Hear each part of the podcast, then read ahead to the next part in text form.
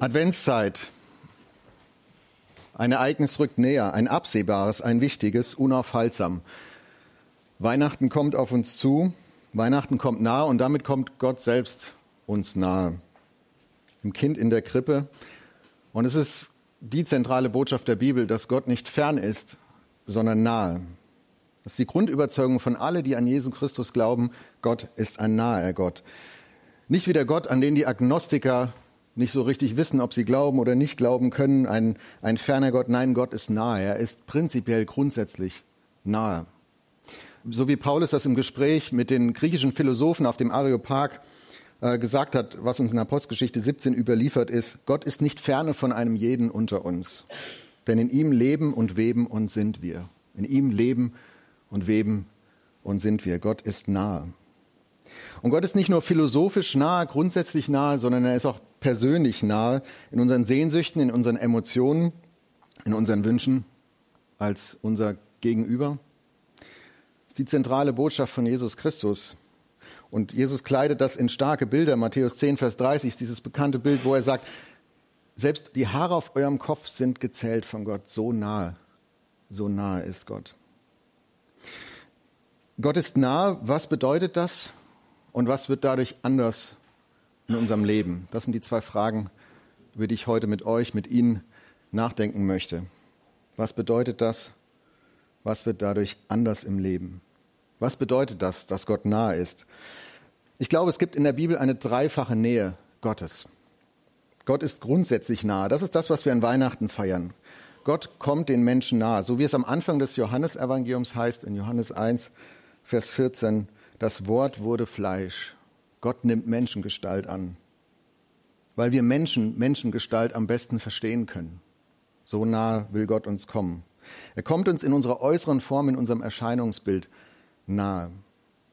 Und dann schreibt Johannes weiter, und er wohnte unter uns. Er ist das Wort, wohnte unter uns. Gott kommt uns räumlich nahe. Gott zieht bei uns Menschen ein. Manchmal sind wir diesen Gedanken schon so gewöhnt, dass wir ihn normal finden. Aber er ist überhaupt nicht normal. Gott ist ein naher Gott. Gottes Wirklichkeit kommt unserer menschlichen Wirklichkeit nahe. Es gibt eine Schnittmenge, eine gemeinsame Zone von Gott und Mensch. Und Gott selbst stellt die her. Eine gemeinsame Wirklichkeit von Gottheit und Menschheit. Gott wohnt unter uns. Und im weiteren Verlauf des Neuen Testaments wird dann ausgefaltet, dass Gott nicht nur unter uns wohnt, sondern auch in uns wohnt, in allen, die an Jesus Christus glauben, die zu ihm gehören, im Heiligen Geist. Das ist die zweite Nähe Gottes, neben der grundsätzlichen, Gott ist in der persönlichen Erfahrung nahe, im Heiligen Geist. Jesus hat das versprochen im Johannesevangelium an vielen, vielen Stellen, zum Beispiel Johannes 16, Vers 7, wo Jesus sagt, es ist gut für euch, dass ich weggehe. Denn ich, wenn ich nicht weggehe, dann kommt der Tröster nicht zu euch, der Heilige Geist. Wenn ich aber gehe, dann werde ich ihn zu euch senden. Jesus sagt, ich gehe weg, der Tröster kommt, aber ihr werdet dadurch nicht an Nähe Gottes verlieren, sondern gewinnen. Gott ist nah, der Herr ist nah. Oder in Johannes 14, Vers 16, wo Jesus seinen Jüngern erklärt, ich werde den Vater bitten und er wird euch einen anderen Tröster geben, dass er bei euch sei bis in Ewigkeit. Die Nähe Gottes im Heiligen Geist, das ist eine beständige, eine innige Verbindung, eine unaufgebbare, unverlierbare Nähe Gottes zu uns Menschen. Und deswegen kann Paulus dann im Römerbrief schreiben, in Kapitel 8, Gottes Geist gibt Zeugnis unserem Geist, dass wir seine Kinder sind. Das bedeutet, Gottes Geist, Gottes Nähe schenkt uns eine innere Gewissheit, dass wir beständig und innig zu ihm gehören. Dass Gott dir und mir persönlich nahe ist. Und dass Gott nahe ist, das fühlen wir, glaube ich, nicht immer. Jeder von uns kennt Wüstenzeiten im Leben, wo das sich überhaupt nicht so anfühlt.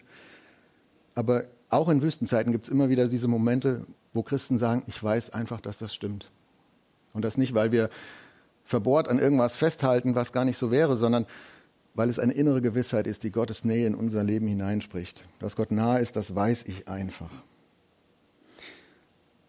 Mir ging das kürzlich so bei uns in der Gemeinde. Wir hatten Taufgottesdienst. Es ließen sich ähm, drei Menschen taufen, Erwachsene, Jugendliche. Und wie das dann bei uns so ist, sie steigen ins Wasser, sie kommen wieder raus und dann, äh, dann kannst du in ihren Gesichtern sehen, was das bedeutet.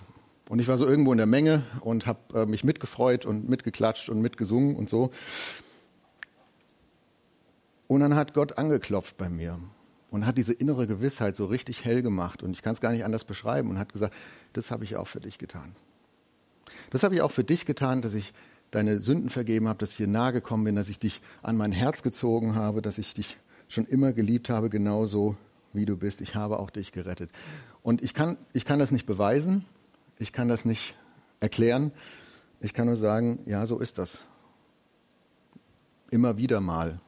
So ist das, wenn Gott uns nahe kommt. Gottes Geist schenkt unserem Geist eine innere Gewissheit. Das hat Jesus versprochen. Nicht pausenlos, aber immer wieder. Gott ist in der persönlichen Erfahrung nahe, mit Gewissheit, mit Hilfe und mit Trost.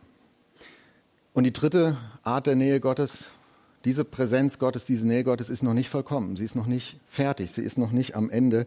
Gott kommt in der Zukunft noch näher. Das haben wir schon in der Schriftlesung vorhin gehört.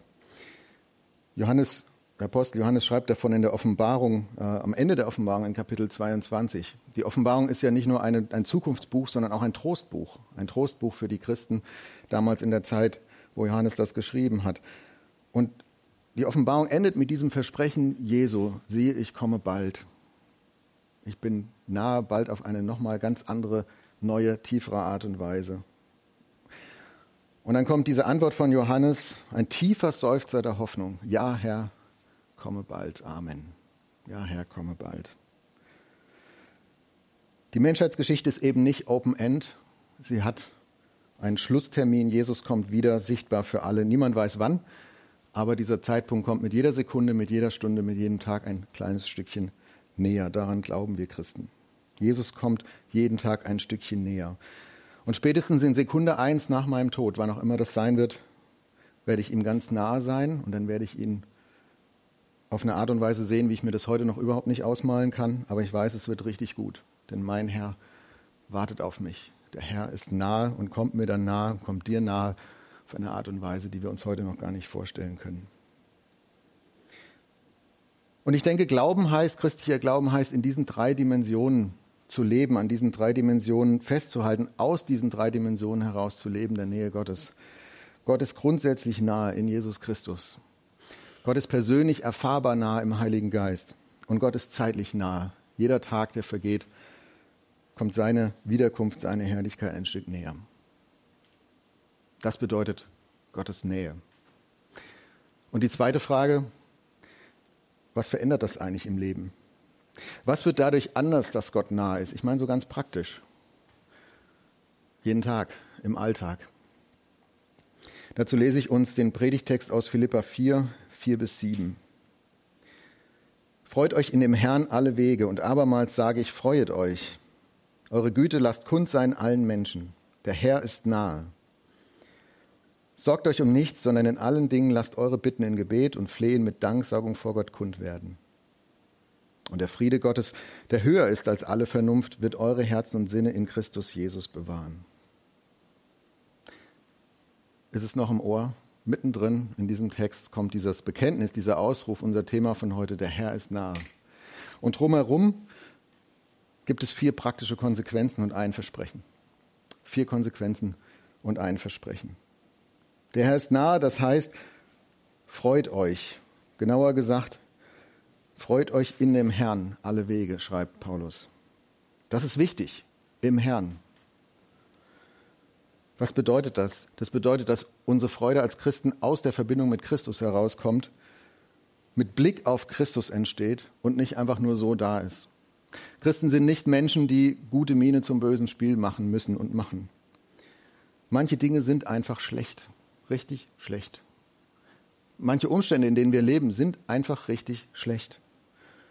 Und Christen sind nicht aufgerufen, da gute Miene zum bösen Spiel zu machen, sondern auch während des bösen Spiels daran festzuhalten. Der Herr ist nah, aber der Herr ist nah. Ich freue mich im Herrn alle Wege. Das bedeutet das, was Paulus hier schreibt. Und das war und ist der Trost und die Freude von Christen durch alle Jahrhunderte hindurch bis heute. Wie dunkel auch immer die Umstände erscheinen, der Herr ist nahe, er ist erfahrbar und ihm gehört die Zukunft. Ihm gehört die Zukunft. Freut euch im Herrn heißt, führt euch die Nähe des Herrn vor Augen. Das ist ein guter Grund zur Freude, auch in Situationen, wo es sonst vielleicht nicht viel zum Freuen gibt. Und dann sagt Paulus, und abermals sage ich, freue euch, freut euch. Paulus, hast du das nicht gerade erst geschrieben? Sind wir schwerhörig? Ich bin manchmal schwerhörig. Paulus weiß, wir haben diese Wiederholung nötig. Ich habe sie nötig.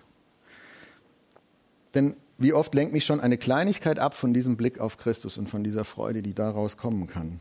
Da ist die blöde E-Mail, die ich bekomme, und zack, ist die Freude ausgeblendet. Da fällt eine Zahnfüllung raus und zack, ist die Freude ausgeblendet.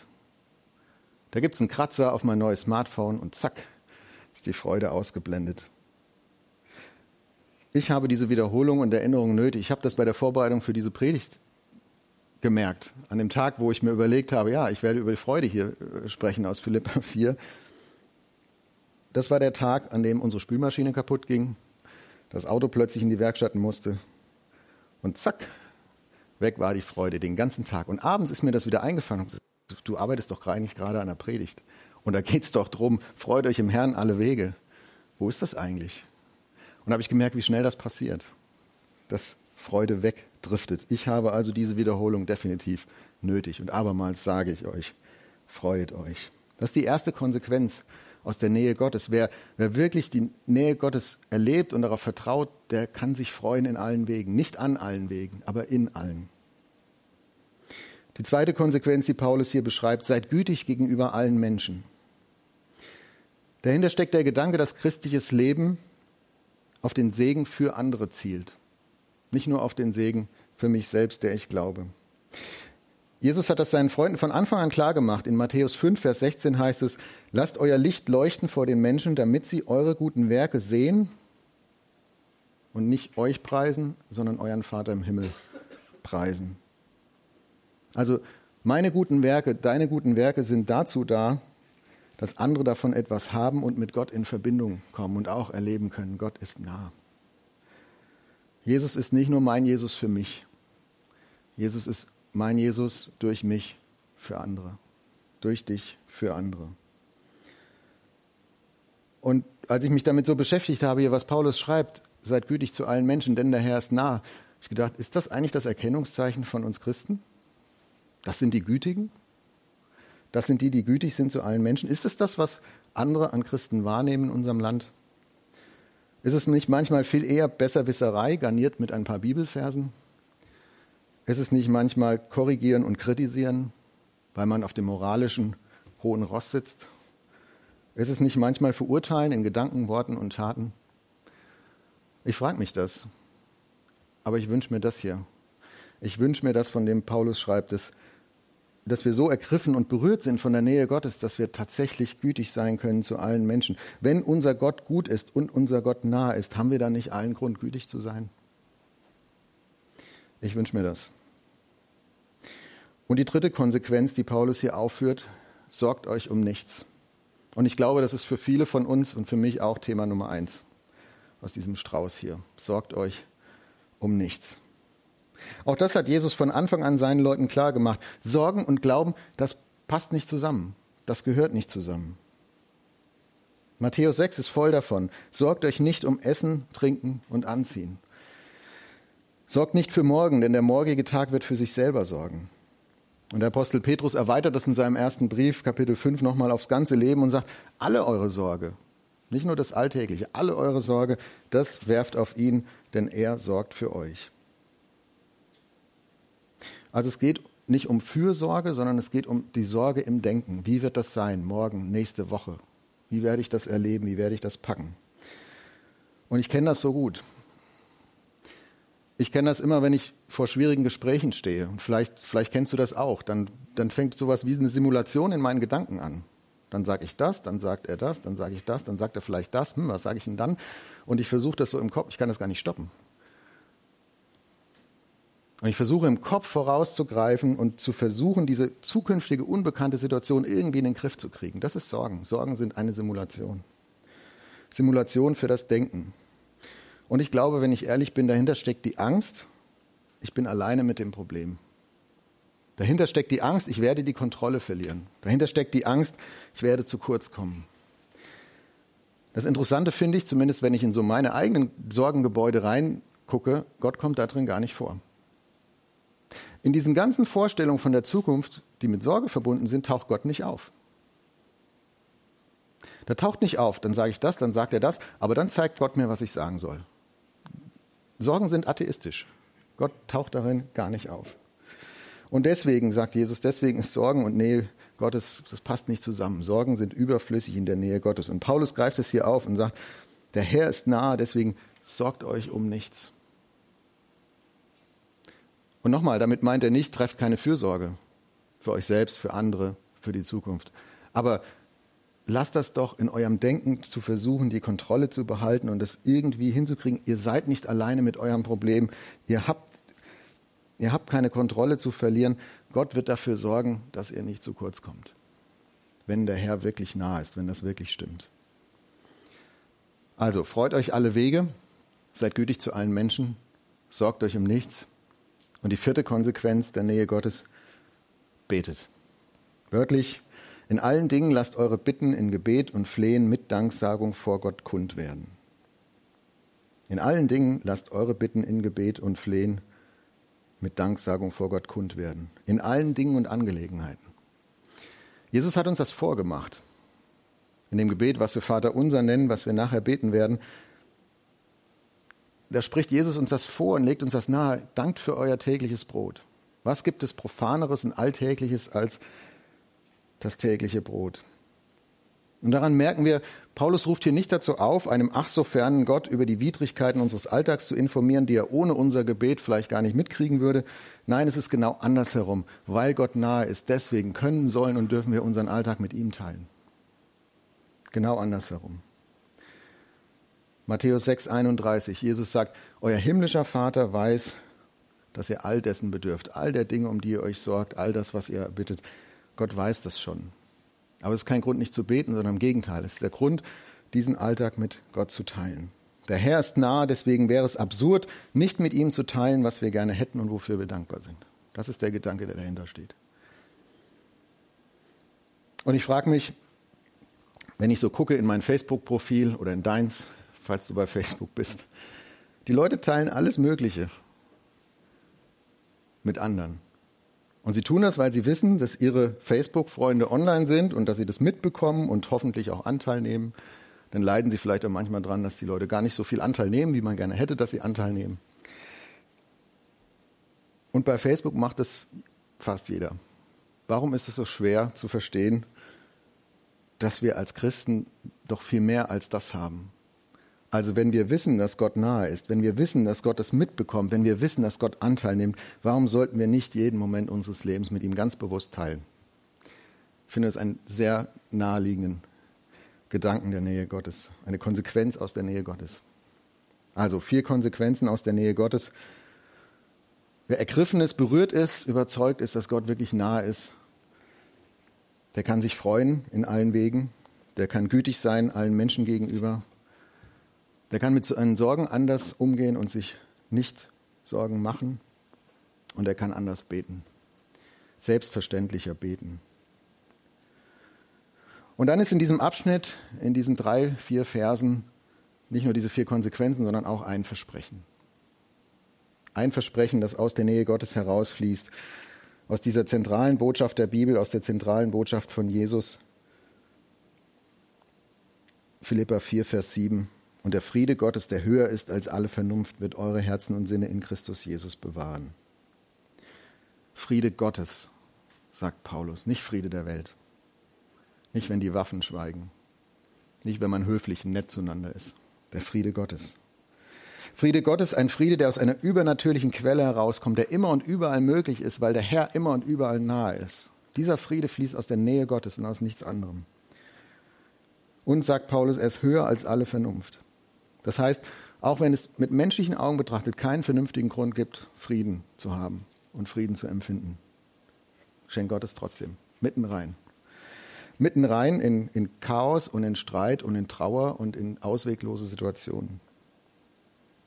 Und dann kommt dieses Versprechen, der Friede Gottes hat etwas Bewahrendes. Er bewahre eure Herzen und Sinne. Er wird eure Herzen und Sinne bewahren. unser Herz, unseren Personenkern, das, wer wir sind, worauf wir ausgerichtet sind, auf wen wir ausgerichtet sind, mit wem wir leben, unsere Beziehung zu Gott, das wird der Friede Gottes bewahren. Unsere Sinne, das heißt unsere Wahrnehmung, unsere Gedankenwelt, wie wir die Welt verstehen, wonach wir streben, wohin wir wollen, das wird der Friede Gottes bewahren. Und der Friede Gottes wird bewahren eure Herzen und Sinne in Christus. Das heißt, Gott hält uns in dieser Nähe, in dieser Verbindung zu Jesus, zu dem Gott, der uns nahe ist.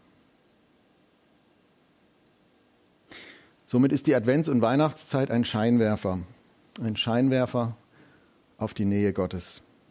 Und ich wünsche uns, dir, mir, ich wünsche Ihnen, wo auch immer Sie jetzt diesen Gottesdienst mitverfolgen, dass wir alle die Nähe Gottes tiefer verstehen, tiefer begreifen, tiefer erleben und dass wir auch dieses Versprechen Gottes erfahren und diesen Frieden, der höher ist als alle Vernunft und der unsere Herzen und Sinne in Christus Jesus bewahren wird.